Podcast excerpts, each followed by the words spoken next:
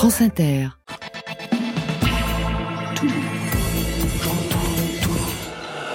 Club. Club. Là, on parle. Bonsoir à toutes et à tous et bienvenue dans votre Côté Club, le magazine live de toute la scène française. Chaque soir, de 22h à 23h ou quand vous voulez en podcast, c'est votre dose quotidienne de musique. Ce soir, voyage, voyage avec nos invités, Team Dup, Eric Barbier, Mika et Christian Marclay. Team Dup, c'est un nouvel album, Les Immortels, en 13 titres, une mise à nu, et là je pense à la pochette naturiste, une mise à nu pour un Team Dup qu'on ne connaissait pas. La mélancolie vous va bien, mais vous êtes aussi un sacré fêlé, détraqué, plus coquin que le diable, je vous cite, sans oublier un citoyen concerné qui dans ses textes aborde écologie, violence faite aux femmes et dysfonctionnement social. À vos côtés, Éric Barbier signe Zodi et TU, Frères du désert, un long métrage en forme de conte initiatique, l'amitié entre un enfant et son dromadaire, un film d'apprentissage rythmé par votre BO Mika, une musique travaillée par la culture berbère, amplifiée par une orchestration symphonique et en bonus des chansons. Après le cinéma, direction le Centre Pompidou à Paris, où le plasticien Christian Marclay fait sa rétrospective, une œuvre de sculpteur, vidéaste, DJ, bidouilleur de génie, qui donne forme au son, à la musique, qui détourne les pochettes de disques, déforme les instruments, un travail critique joyeusement conceptuel sur l'industrie et la création musicale. Voilà, côté club, c'est ouvert entre vos oreilles. Côté club, Laurent Goumard sur France Inter. Et je vous propose d'ouvrir en live avec Team Dup. Ça vous va? Il est super, super. Il est au piano. Premier titre extrait de ce nouvel album, Les Immortels. Et vous avez choisi Team Dup comme titre? Les Immortels. Ça tombe bien.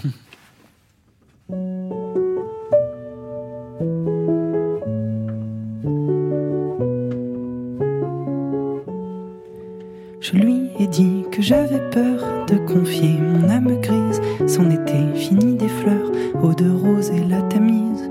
Échappé, brise le cœur, Londres fleuve tyrannise. Je décris faible lueur quand Morphée m'emprise.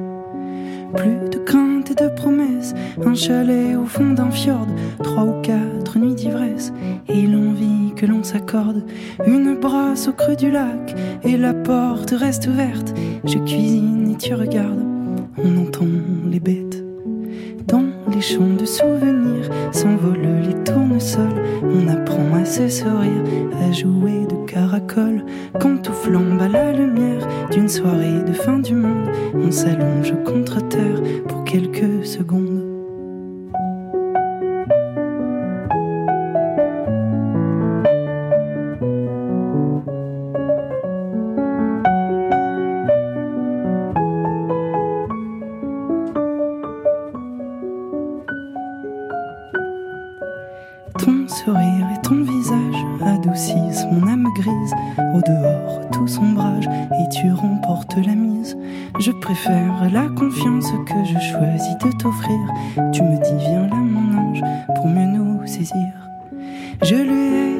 Ma belle, à languir nos vingt ans, couchés dans les immortels et les fontes du printemps. Si j'emporte sur une île autre chose que la mémoire, c'est le battement de tes cils, papillon du soir.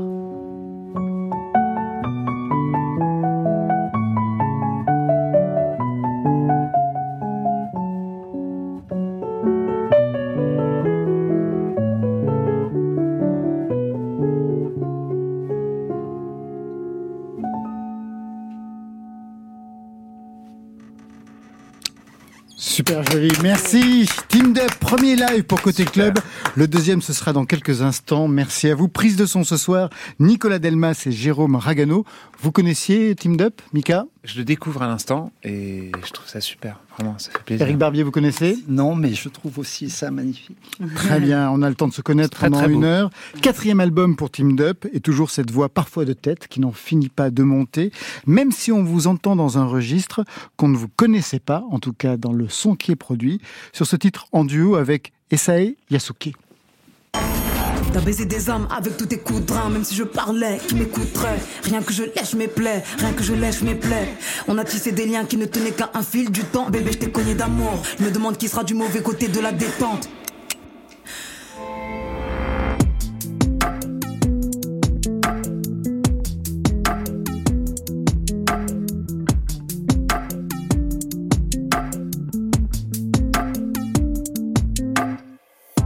Tu refais le film.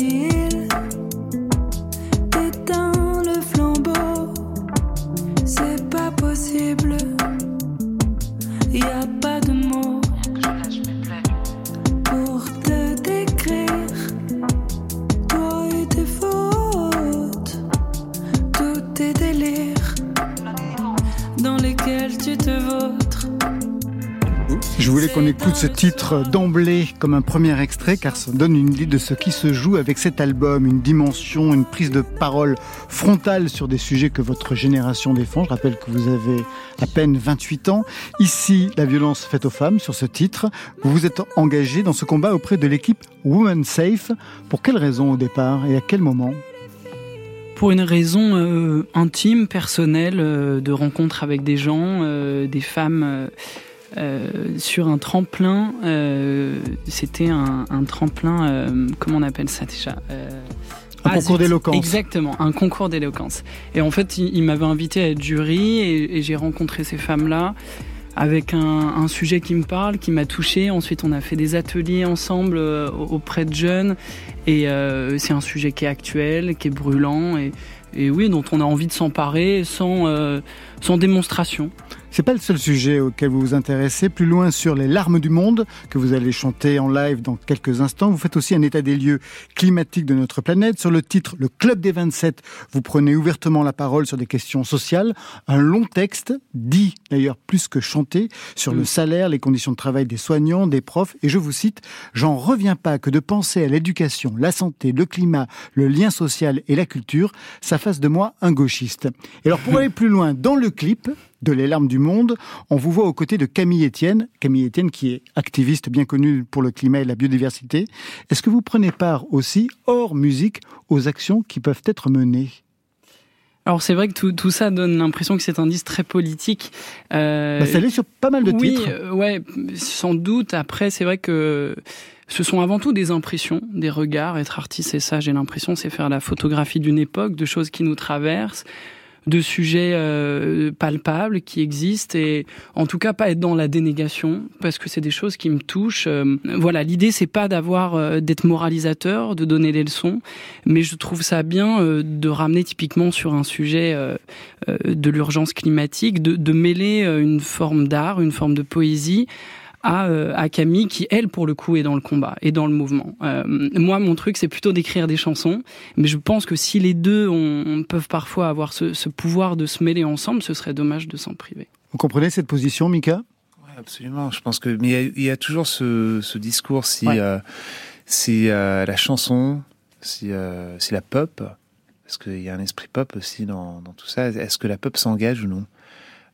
Peut-être moi, c'est ma culture anglo-saxonne. Moi, pour moi, la pop sans engagement, ça, il n'y a pas de sens. Dans cet album, il y a le team up qu'on connaît, la mélancolie, l'âme grise qui s'entendent dans Les Immortels, que vous avez chanté il y a un instant. Mais plus loin, vous abordez un autre team up, plus déluré, dans le titre La culotte. À toi, je pourrais confier mes dessous, enlever la culotte, montrer comme ça des notes, montrer comme je suis fou. Toi, je pourrais donner tout mon soleil, danser à poil, cuiter sous la pluie, ébrécher la putain de mélancolie qui me sort par les oreilles. À toi, je pourrais mes bêtises et t'offrir, fêler, détraquer, plus coquin que le diable. La vie est brève, quel scandale, faut qu'on déconne avant de s'enfuir. À toi, je pourrais laisser mon cœur en vrac, prendre sur mes épaules tout le poids du ressac, sur la dalle et chier dans les trains. Pour tes beaux yeux de pâle, je ferai le malin. Team Up, il fallait vraiment quatre albums pour révéler ce côté fêlé qu'on ne vous connaissait pas. Bah j'essaye, j'essaye petit à petit de, de l'esquisser, mais c'est vrai qu'en sortant un premier disque Mélancolie heureuse, bon, je me suis euh, auto-collé une certaine étiquette, et puis après on a la gueule qu'on a. Bon, c'est vrai que j'ai plutôt une tête De de, premier de de garçon sage, d'enfant de bonne famille, et, euh, et ça me suit. Et en même temps, j'aime bien en jouer maintenant. Et je pense qu'en effet, peut-être qu'il fallait trois disques avant. Euh, c'est un métier d'endurance dans lequel on s'apprend beaucoup, on trouve pas sa place immédiatement, en tout cas l'endroit dans lequel on, on se sent vraiment soi-même. Euh, ce disque est traversé d'amour et l'amour mêlé à la confiance donne quand même envie de, de lâcher un peu les chevaux et, et, et c'est vrai de débrécher un peu euh, cette image-là. Ouais. On sent qu'à 28 ans, vous avez envie d'en finir avec l'image que vous renvoyez malgré vous, comme on l'entend dans ce Si je m'écoutais, c'est le titre d'ouverture. Je ferai tomber les clés, déserterai la ville, j'irai perdre mon temps au profit de l'exil. Je ne tomberai pas d'amour pour toutes les actrices. je ferai moins de détours et paraîtrai moins lisse. Je m'appellerai fumée. Paraîtrait moins lisse. Manifestement, c'est un problème. hein. Ça intervient dès la première chanson. Oui, c'est vrai que peut-être que ça m'a ça m'a beaucoup Ça commence travaillé à vous sur traumatiser, oui. Non, mais euh, vraiment, j'aime bien en jouer encore une fois. Et, et fondamentalement, c'est aussi qui je suis. Je, je renie pas ça, euh, d'avoir cet aspect lisse, euh, assez sage. Je, je, je, je, je peux avoir un truc dévergondé, mais qui se monte pas au premier abord. Et je trouve ça intéressant d'ailleurs d'en jouer que. Je, je suis pas démonstratif à tout prix. C'est quelque chose que, qui m'amuse, par contre, artistiquement, maintenant, de, de tirer un peu là-dessus. De toute façon, vous n'allez pas jouer au rebelle maintenant, Non, après toute la exactement. discographie puis- que vous avez mis en place. Et oui, et puis surtout sur cette chanson, notamment si je m'écoutais vraiment, ce qui m'amusait, c'est de faire une liste de choses un peu justement à l'écart des attentes, euh, que ce soit familiales, sociales, euh, d'époque. Peut-être que je ferais d'autres choses différemment, peut-être que j'aurais pas d'enfants, parce qu'en fait, enfin voilà, toute une liste de trucs comme ça. Et dans ce truc de si je m'écoutais vraiment, euh, je me rends compte aussi. euh, alors musicalement ça sent sur l'album, mais je suis qui je suis. En fait, euh, j'ai un peu laissé tomber les postures là, de dire bon pourquoi je vais faire du hip-hop? Je, je, suis pas un rappeur. Je suis un chanteur. Je fais de la chanson française. Je vais pas m'inventer euh, je vais pas m'inventer quelqu'un que je suis pas. Et c'était aussi l'idée à tout prix d'avoir un disque libre euh, et sans concession On va partir tout de suite pour un deuxième titre en live. Je vous laisse Yes. regagner le piano, Teamed Up. Le titre concerné, Les larmes du monde. J'en parlais justement puisque c'est sur ce clip que l'on vous voit aux côtés de Camille Etienne. Les larmes du monde pour Côté Club, c'est Teamed Up sur France Inter.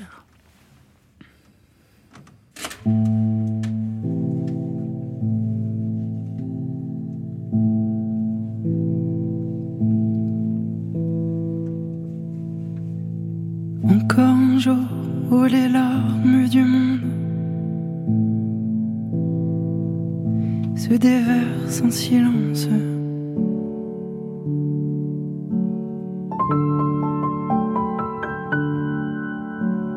La coupole crache les pleurs du ciel sur nos épaules ruisselantes.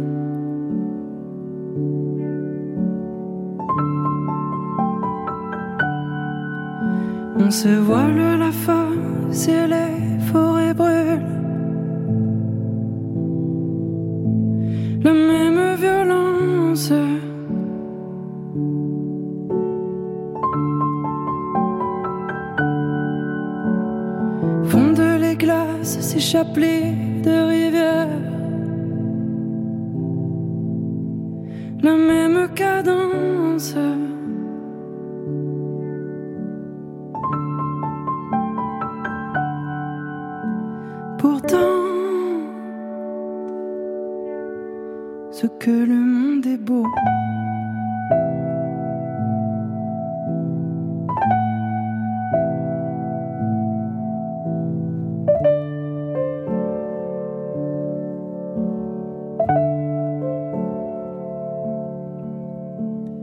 Encore un jour où les sanglots du lion sont la seule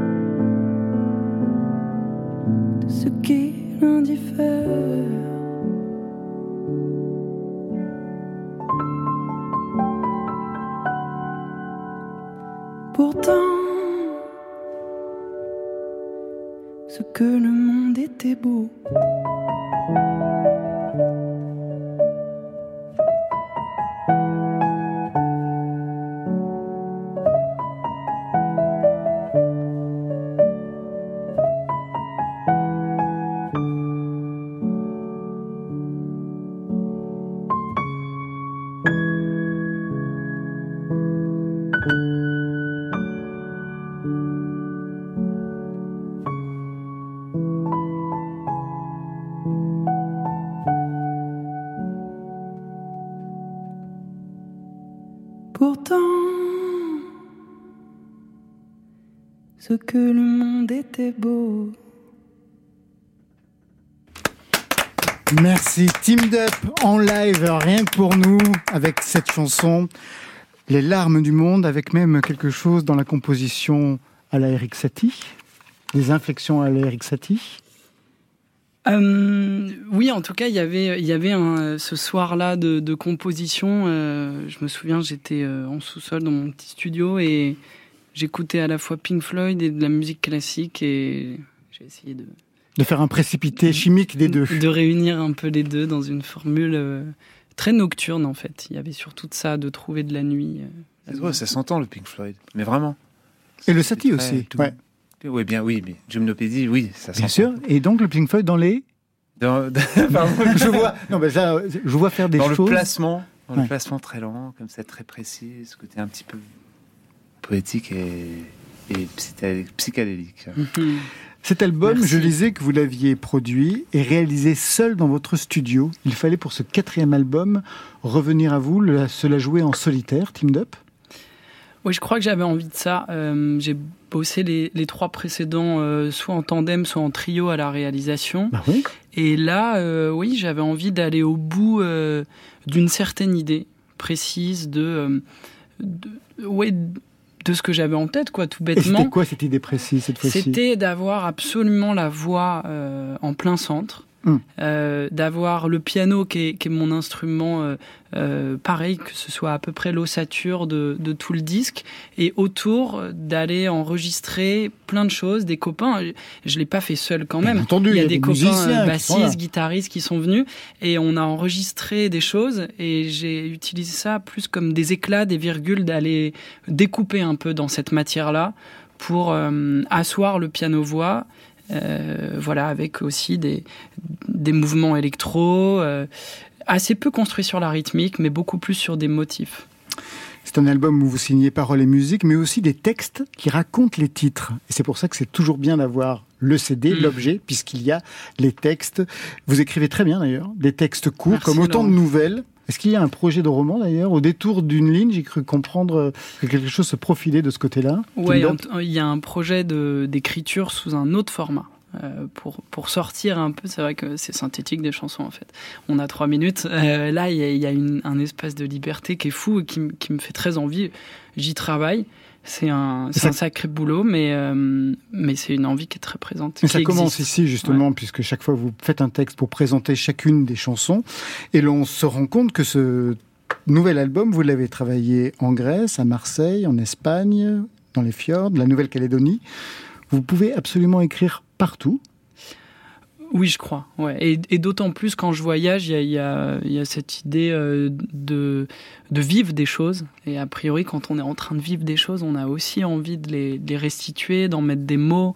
Euh, ouais, de raconter des histoires. Euh, Aujourd'hui, on a quand même ce- c'est une des, des, des, un des points très positifs d'avoir des smartphones, c'est qu'il y a des notes et qu'on peut griffonner des trucs tout le temps. On n'a pas tout le temps besoin d'avoir un carnet, un crayon.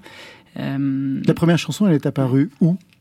Elle est apparue plutôt à Kea. euh, Donc c'est celle qui ouvre l'album. Ouais, exactement, où j'ai été parti euh, écrire seul là-bas.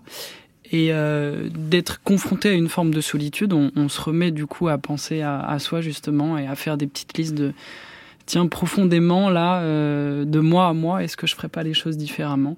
Et ça me plaisait d'inscrire euh, euh, chaque chanson euh, dans le livret Dans un lieu. euh, dans un lieu ouais. et un texte qui ouais. raconte ça c'est à la fois aussi une, une porte un peu pour, pour les gens de, de prolonger la chanson euh, et d'avoir un espace-temps j'aime bien aussi autour d'une chanson euh, jusque dans la à ramener des ambiances sur un disque pour avoir aussi un espace sonore et puis parce que euh, comme euh, bon les disques physiques euh, il faut trouver des petits trucs Eh pour oui, que les gens des choses soient les intéressés par les CD dans les rayons quoi donc on se dit bon allez un petit livret avec des dessins c'est bien aussi Un livret avec des dessins, puis avec une pochette naturiste. Normalement, tout devrait bien fonctionner pour vous. Team Up, encore une chose, on vous a communiqué la playlist de France Inter et vous avez choisi d'entendre et de faire entendre My Girl de Laura Cahen. Vous nous en dites plus?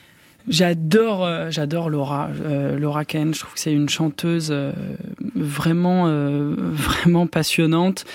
Euh, de chansons françaises. Je ne sais pas si vous connaissez. connaissez euh, Mika, non Éric Barbier non plus C'est très élégant, c'est à la fois super moderne. Elle, elle, son dernier disque est très très beau, réalisé par Dan Levy.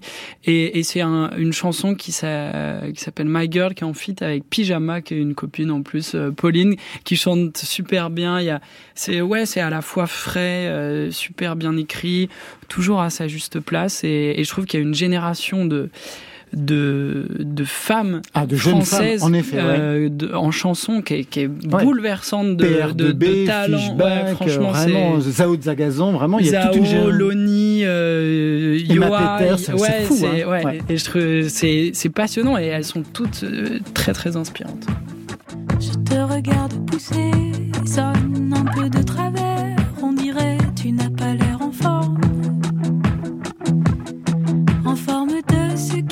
Qu'il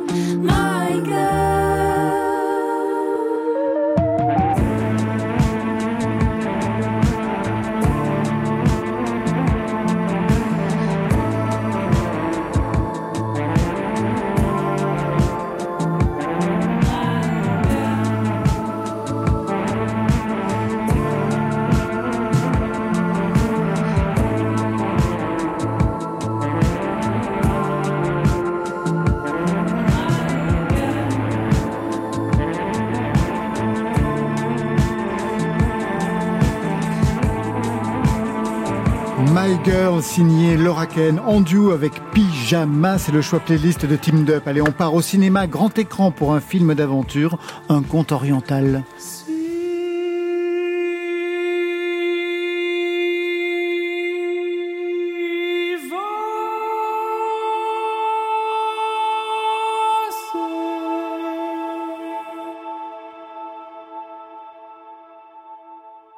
Et on avec The Beginning, premier morceau de cette bande originale que vous signez, Mika, pour votre nouveau film, Éric Barbier, Zodi et TU, frère du désert. Très belle introduction. Qu'est-ce qui se joue là, d'ailleurs, dans ce départ, Mika? Euh, alors, c'était une sacrée responsabilité parce que Eric m'a donné cette euh, opportunité de faire une musique de film. Et euh, c'est pas un petit film. Ah non, c'est un énorme film, une super production C'est une super production avec une superbe équipe. Et, avec et, des effets euh, spéciaux. Et exactement. Ouais. Mais ça, je l'ai souffert quand même. Je vous explique plus tard pourquoi je l'ai Ouais, ouais, souffert. on en parlera. euh, on en parlera. Mais ça, vraiment, ça, j'ai appris vraiment une grande leçon. Attention, parce que ce que vous, vous voyez à l'image, à la maison ou au cinéma, c'est pas du tout ce que nous, on voit lorsqu'on est en train de travailler sur le film. Ça, c'est sûr. Et donc, quand on fait la musique, ça peut être compliqué. Eh oui. Exactement. Mais en revanche, là, on a euh, une séquence d'ouverture où on voit des, des montagnes, on voit ce paysage énorme, massif, aride. On voit des, un troupeau de dromadaires, on voit un rapport avec euh, euh, la maman, un petit bébé dromadaire. Euh, toutes ces, ces- ces- et tout d'un coup, il y a, il y a une disturbance et il y a la méchanceté qui arrive. Donc, c'est c'est aussi les images de, du chef-op, Arbogast. Donc, c'est c'est vraiment des très, très, très belles images. Il n'y a, pas il y a pas de mots, il n'y a pas de paroles, et c'est un moment extrêmement important pour démarrer la trame et toute la dramaturgie de ce film. Neuvième film pour vous, Éric Barbier, depuis Le Brasier en 91. On a vu en 2020 Petit Pays, l'adaptation du roman de Gaël Faye, La promesse de l'aube en 2017. Pour les films précédents, c'est votre petit frère, le compositeur Renaud Barbier, qui signe la plupart des musiques. Vous-même, vous êtes musicien? Non, je suis pas du tout musicien. Il n'y a et que lui qui a pris la musique alors? Vous Euh, l'image et lui la musique. Voilà, mais ça veut dire en même temps, ce qui est difficile, c'est que sur chaque film, en fait, on a un problème quand on réalise un film. On a le problème de quelle est le, le- quelle est le, le- la texture musicale et qu'est-ce que la musique raconte. Et euh, sur ce projet, qui est un film donc pour enfants, euh, qui est l'histoire en fait d'un d'un enfant orphelin qui va découvrir un dromadaire et qui va se rendre compte que ce dromadaire est un grand coureur et qui va finir par faire des grandes courses avec lui. Euh, ce film-là, ce que disait Mika tout à l'heure, ça veut dire que le, rapport qui est construit sur une heure et demie ou presque deux heures, c'est entre un enfant et un animal. Le principe, c'est qu'un animal ne parle pas.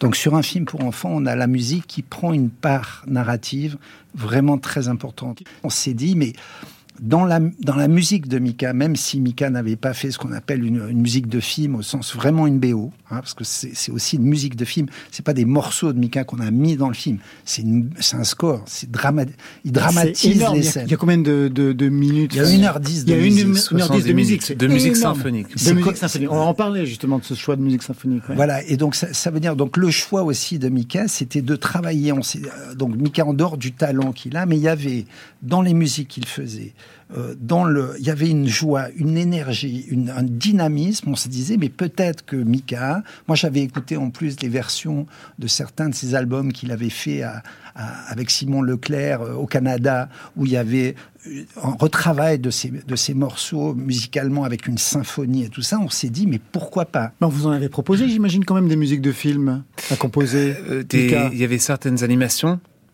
Et ça m'a pas tenté, les animations, je sais pas pourquoi.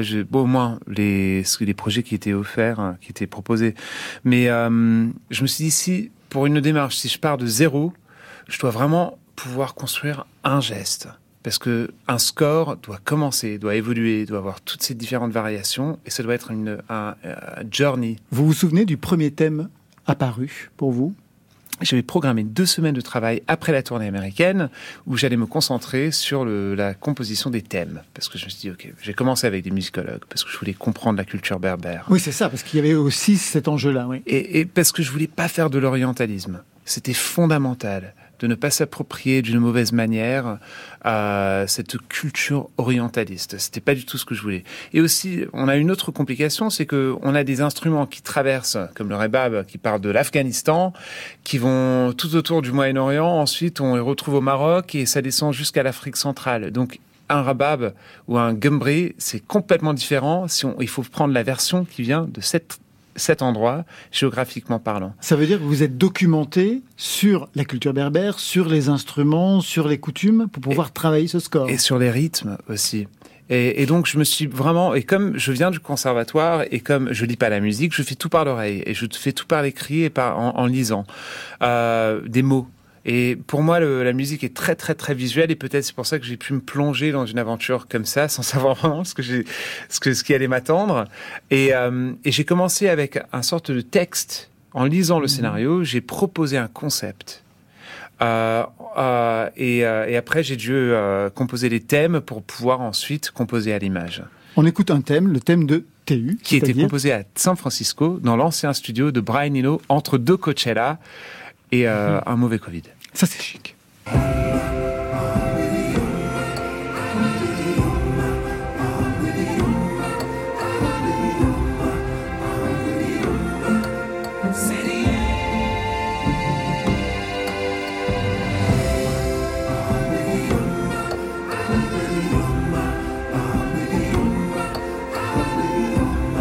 Ça, c'est le thème associé à TU, c'est-à-dire donc le thème associé au dromadaire. Vous vouliez savoir quelque chose, Tim Dup? Oui, je, euh, je voulais savoir en quelle langue c'était chanté? Enfin, ce que tu prononçais? C'est les mots. Ah, c'est ok. Exactement. Je voulais pas de, je voulais pas de langue. En fait, c'est ma Mhm. voix. Euh, et je pensais, je, je pensais toujours que j'allais mettre un chœur, et je voulais pas à la fin, parce que je me suis dit en fait c'est mon instrument, c'est ma voix, c'est le piano, donc euh, et je voulais des, des, des couleurs et pas des euh, et pas des mots. Hmm. Vous lui avez laissé carte blanche, vous aviez des attentes vous aussi pour ce film. Mais justement, en fait, quand- donc il y a plusieurs choses. Déjà, ce que disait euh, Mika, qui est une chose très importante sur l'orientalisme. di- C'est pour ça aussi que le travail, c'était travailler avec Mika pour moi. hein. Euh, c'était, je savais qu'il allait faire ce travail, cette réflexion, et en même temps, je savais qu'il allait amener quelque chose d'autre sur la musique. Donc, c'était d'arriver à trouver ce croisement entre une musique et une musique symphonique, des instruments qui sont des, instruments euh, traditionnels de la culture berbère, plus euh, des instruments plus pop qui étaient la batterie, ba- basse, etc. Et ce croisement est vraiment magique dans le film. Je disais à Mika, voilà, là pour moi il y a une plage musicale. Cette plage musicale, qu'est-ce que c'est? Alors on se disait, qu'est-ce que c'est le sujet? De quoi ça parle? C'est quoi la vitesse? Est-ce que c'est un problème de rythme? Est-ce que c'est un problème narratif? Est-ce que c'est un problème d'émotion? Est-ce qu'on doit renforcer l'émotion? Est-ce qu'on doit faire parler le dromadaire? Parce qu'à un moment donné, par exemple, il a utilisé des flûtes, je sais pas les flûtes que c'est, mais par exemple, c'est vraiment l'appel du dromadaire. Donc on se disait, c'était plus sur quelles sont les émotions que je cherche Et en fait, Mika avait une liberté là-dessus de proposition qui était totale. Après, on travaillait, mais c'est lui qui a amené absolument tous les éléments narratifs de, de musicaux. C'était une, une flûte. Et c'est Ça vient d'où Ça vient. alors j'ai trouvé un j'ai trouvé un musicien euh, qui euh, qui venait d'une tribu berbère et il est venu en France. On a fait un sorte de casting à distance. Euh, j'ai appelé tous les contacts que j'avais. Tout le monde, tout le monde pensait que je devenais fou, mais à la fin on a trouvé ce, ce musicien que j'ai du nez. Naï, il est arrivé avec un énorme sac et chaque flûte qui est fait avec euh, euh, du bambou, un cane, peut seulement jouer certaines notes dans certaines tonalités. certaines- Hyper sophistiqué, ouais. et, et donc, euh, j'ai passé une journée à la scène musicale, euh, en train de faire parler le dromadaire d'une manière ou une autre, mais aussi avec des choses parce que je voulais cacher ça dans l'orchestre, comme ça, c'était pas trop évident. Mais en cherchant des sons et des sonorités, des, des sortes de glissando avec ces ney, je pense qu'on en a utilisé juste pour cette flûte, on en a utilisé plus ou moins 47 différentes flûtes. Et pour ce film, vous avez en plus composé des chansons extraits de Feels Like Fire. Your love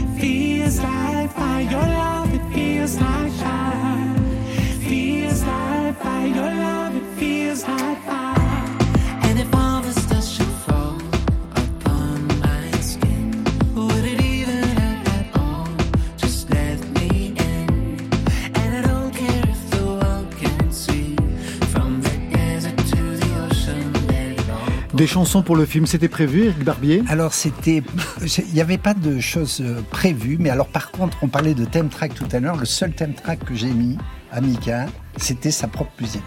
Parce qu'on a fait à un moment donné, il y a toute une période où il y a une ellipse narrative. Il y a une ellipse narrative dans toute une période du film. On raconte que le- l'enfant gagne des courses, gagne de l'argent pour partir. Et en fait, on a monté ça et on a mis Stuck in the Middle, qui était un des titres Ah oui, de bien Mika. sûr, de Mika, ouais. Et donc, du coup, on se dit, mais ça marche du feu de Dieu. Et donc là, j'appelle Mika, je lui dis, ben, ça marche du feu de Dieu.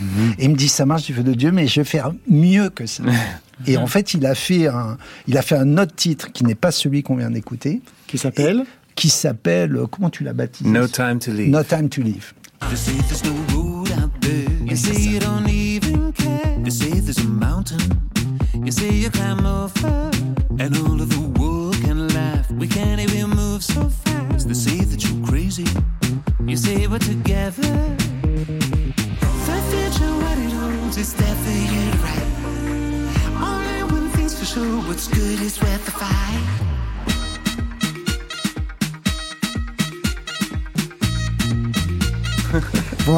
pourquoi je voulais qu'on écoute aussi ce morceau, cette euh, troisième chanson. Parce qu'il y a trois chansons en fait, hein, c'est ça dans le score. ouais. Et dans l'autre précédente, euh, il y a une fille qui chante avec moi, elle Oui. s'appelle Nom Fondomo. C'est une chanteuse sud-africaine que j'ai trouvée sur Instagram. Et elle est magnifique. Et donc, si vous la connaissez pas, euh, cherchez Nom Fondomo. C'est la, c'est un petit peu la jeune. Elle fait de la- l'afrobeat, non? C'est ouais, c'est la, la petite reine actuellement de l'afrobeat. C'est, c'est, c'est une grande star en Afrique, en Afrique du Sud, et peu connue euh, ici en France et dans le reste du monde. Mais ça vaut la peine de la connaître. Ce sera une des révélations de ce film qui est sorti hier en salle. Mika et Eric Barbillon quittent le cinéma, on va se diriger vers le centre Pompidou où nous attend Christian Marclay. Mais avant cela, c'est Albin de la Simone qui prend le relais avec ce nouveau titre, Les 100 prochaines années, extrait de son album à paraître le 3 mars prochain. Entre-temps, il sera en live, en direct et en public sur France Inter pour un concert double affiche avec Stéphane Echer le 23 février prochain.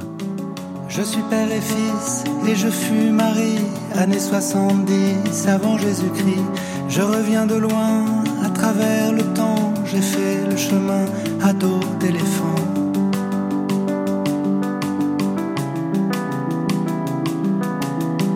Mon cheveu farine et ma peau me ment, c'est une patine, c'est un ornement. J'ai bien aimé hier, bien aimé avant, mais j'ignore comment faire sans toi maintenant.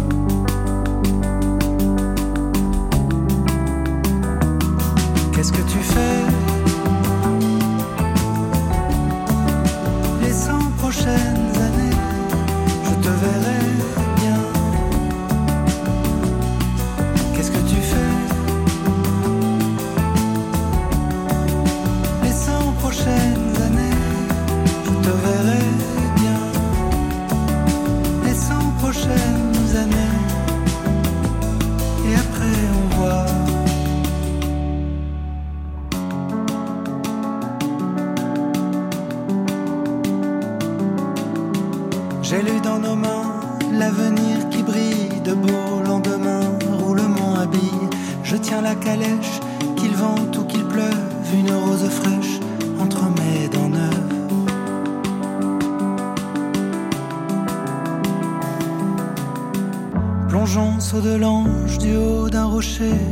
ciel orange, je t'ai vu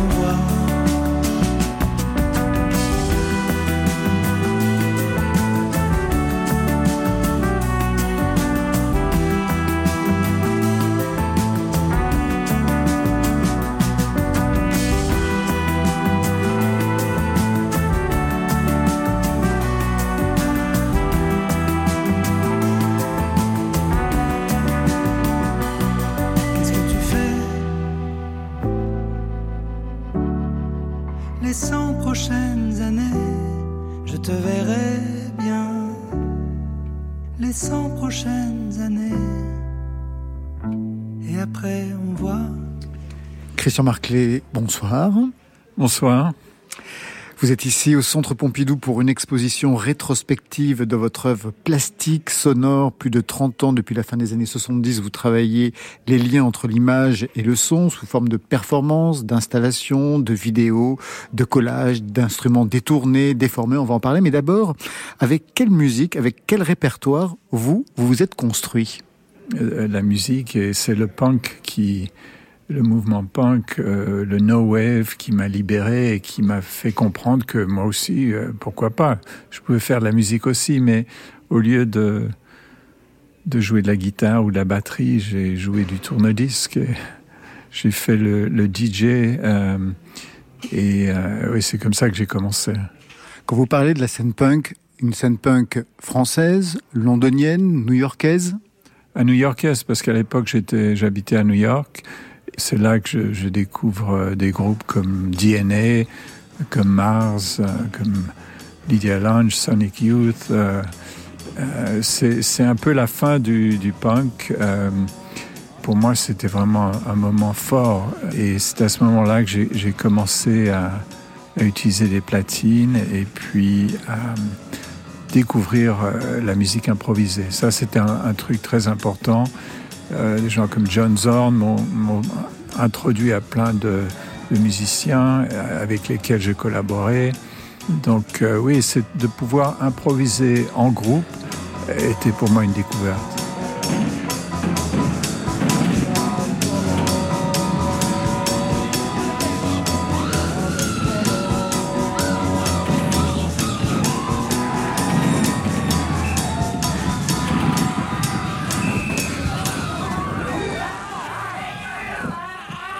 Dans les portraits qui vous sont consacrés, dans les entretiens aussi auxquels vous participez, il est toujours question d'un moment fondateur euh, à l'âge de 14-15 ans où vous découvrez les Beatles, l'album blanc. Moi, je voudrais savoir qu'est-ce que vous avez entendu à cette époque-là qui a pu être déterminant par la suite? J'ai toujours eu un attrait pour une musique euh, plutôt difficile, expérimentale, moins pour la musique pop. Et ce morceau des Beatles, euh, Revolution 9, était une. Euh, oui, pour moi, c'était une découverte parce que j'avais jamais rien entendu de, de pareil. Number 9.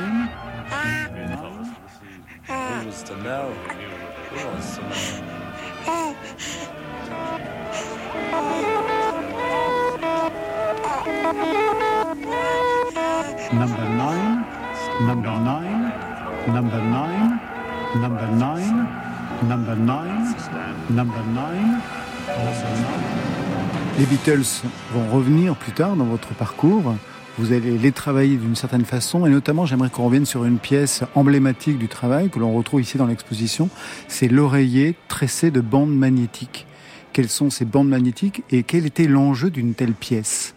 J'avais enregistré tous les, tous les disques des Beatles euh, que j'avais et que j'ai pu trouver euh, sur cette bande magnétique.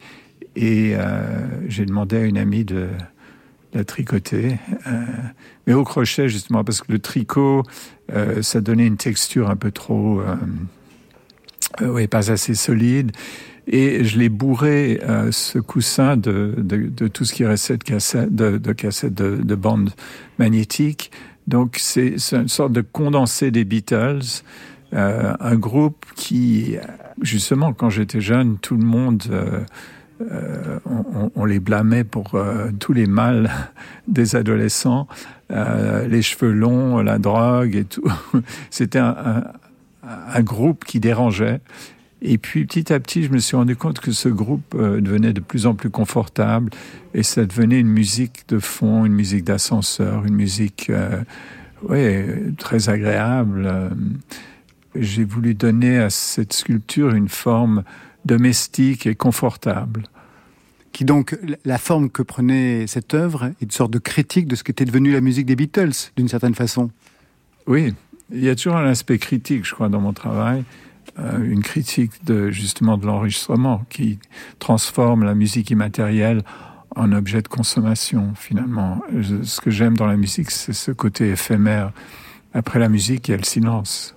Christian Marclay, au début des années 80, vous produisiez, vous, en faisiez juste référence au début de l'entretien, vous vous produisez avec un tourne-disque en bandoulière, c'est-à-dire?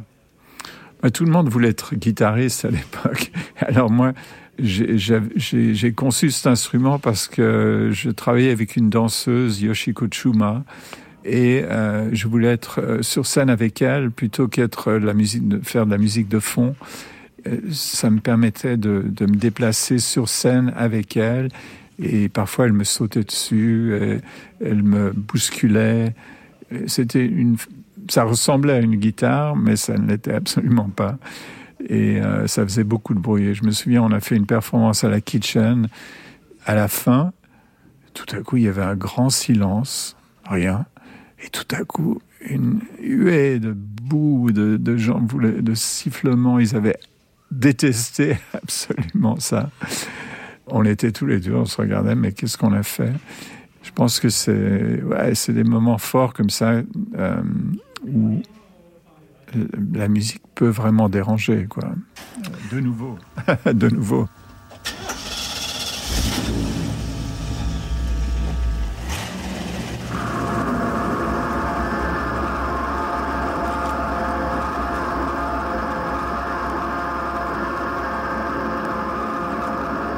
Il y a une œuvre emblématique que l'on trouve aussi dans l'exposition, c'est euh, Guitar Drag, une vidéo. Peut-être que je vais vous laisser décrire le dispositif de cette vidéo parce que là, il y a une guitare qui est proposée.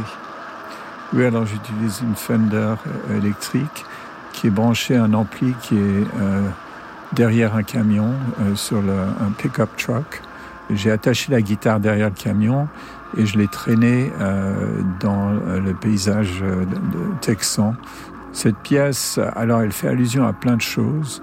Elle fait allusion évidemment au rock and roll, à la destruction d'instruments, mais aussi elle fait référence à James Bird, un noir américain qui s'est fait lyncher de cette manière.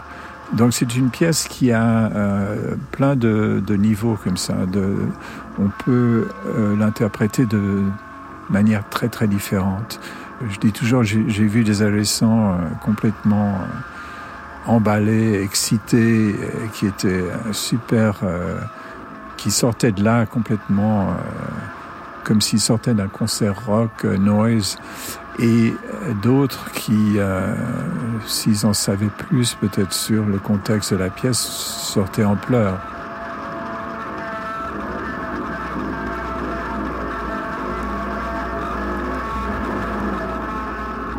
Je vais revenir en arrière parce que donc on voit bien que vous travaillez le son, la forme visuelle du son, le son qui donne une dimension aussi visuelle, les deux, c'est dans les deux sens. Vous avez fait des études d'art, les beaux-arts d'abord en Suisse, puis ensuite Massart, ça c'était aux États-Unis. À quel moment vous avez pu intégrer la musique dans un travail plastique et comment ça a été même perçu à l'époque? Est-ce que ça a été facile d'imposer ça dans le milieu de l'art? Le premier projet que je voulais faire, c'était une sorte de comédie musicale, c'était un film en fait. Et euh, j'ai écrit des chansons et j'ai demandé à un de mes camarades à, l'école qui jouait de la guitare s'il voulait pas faire de la musique. Et c'est lui qui m'a convaincu de chanter ces paroles que j'avais écrites et on a formé un groupe euh, qui s'appelait The Bachelors Even, les célibataires même, en sorte de petit hommage à Marcel Duchamp. Euh, alors la petite histoire, c'est que je me suis fait vider, on m'a viré du département de sculpture parce que je faisais de la musique. Donc euh, j'ai changé de département. Une des premières interventions, une des premières expositions, ça consiste en 1987 à New York de mettre sur le sol des disques, des 33 tours, et que les gens marchent dessus. Quel était le projet à ce moment-là même politique? Euh, Oui, de nouveau, euh, il y avait un aspect critique. Donc, euh, et, mais aussi, il faut se remettre à l'époque où tout le monde utilisait euh, des disques. J'entends le, le disque, c'était la façon dont on écoutait les enregistrements. Et ces disques étaient très fragiles. On les tenait par les bouts des doigts. Il fallait enlever la poussière. Il fallait faire très attention de ne pas les rayer. Alors que là, je les collais au sol et je disais marcher dessus. C'était difficile. Maintenant, je pense que ça n'aurait pas le même effet marcher sur les disques, ça dérangeait énormément à l'époque. Et alors j'ai poussé l'expérience beaucoup plus loin, c'est que ensuite j'ai été invité à faire une exposition à Zurich, à, la Roté Fabrique, à, la Shed Halle. Et là j'ai pressé un disque spécifiquement pour être euh, installé au sol. C'est un, disque d'une face, et la face enregistrée euh, était sur laquelle on marchait. Elles étaient collées au sol. Et après un mois d'exposition, euh, j'ai emballé ces disques, je les ai vendus comme ils étaient endommagés. Donc le contenu sonore était euh, mes bruits de pas. Donc j'avais enregistré, je m'étais enregistré en, train de marcher dans les couloirs d'un bâtiment où j'avais un atelier. Et dans mon atelier, j'ai aussi enregistré une danseuse de claquettes euh, que j'ai un peu mixé à mes bruits de pas de temps en temps. Et, l'idée, c'était que ces disques rayés, finalement, euh, avaient la même qualité sonore que le bruit de pas et les claquettes. Si on s'imagine une rayure sur un disque, ça fait un clic qui peut ressembler à un rythme de pas. Et donc chaque disque euh, avait une sonorité différente puisqu'ils étaient endommagés de manière différente. C'est presque créer une œuvre tautologique en fait, où tout correspond, c'est-à-dire l'enregistrement des pas, on marche dessus, et ça correspond aussi au bruit du disque quand il est endommagé. Oui, c'est créé une tautologie euh, totale. Et euh, l'auditeur euh, qui met ça sur son disque aussi met en péril son, son diamant. Juste une dernière question. Vous êtes encore DJ non, je, je fais plus de musique amplifiée. Je fais beaucoup de partitions graphiques que je donne à des musiciens à interpréter. J'ai passé des années à, écouter trop de musique trop fort. J'ai un acouphène et j'ai une sensibilité au, bruit que j'ai malheureusement des difficultés avec. Donc je, fais, je fais encore des performances, mais pas avec mes disques, mais avec des objets trouvés, avec euh, une façon de faire du son avec euh, n'importe quoi, parce que tout peut faire du son. Même le silence. Oui. Et on se quitte avec November Ultra, nommé dans la catégorie Révélation féminine aux victoires de la musique. On s'y retrouvera demain en direct sur France Inter à partir de 21h.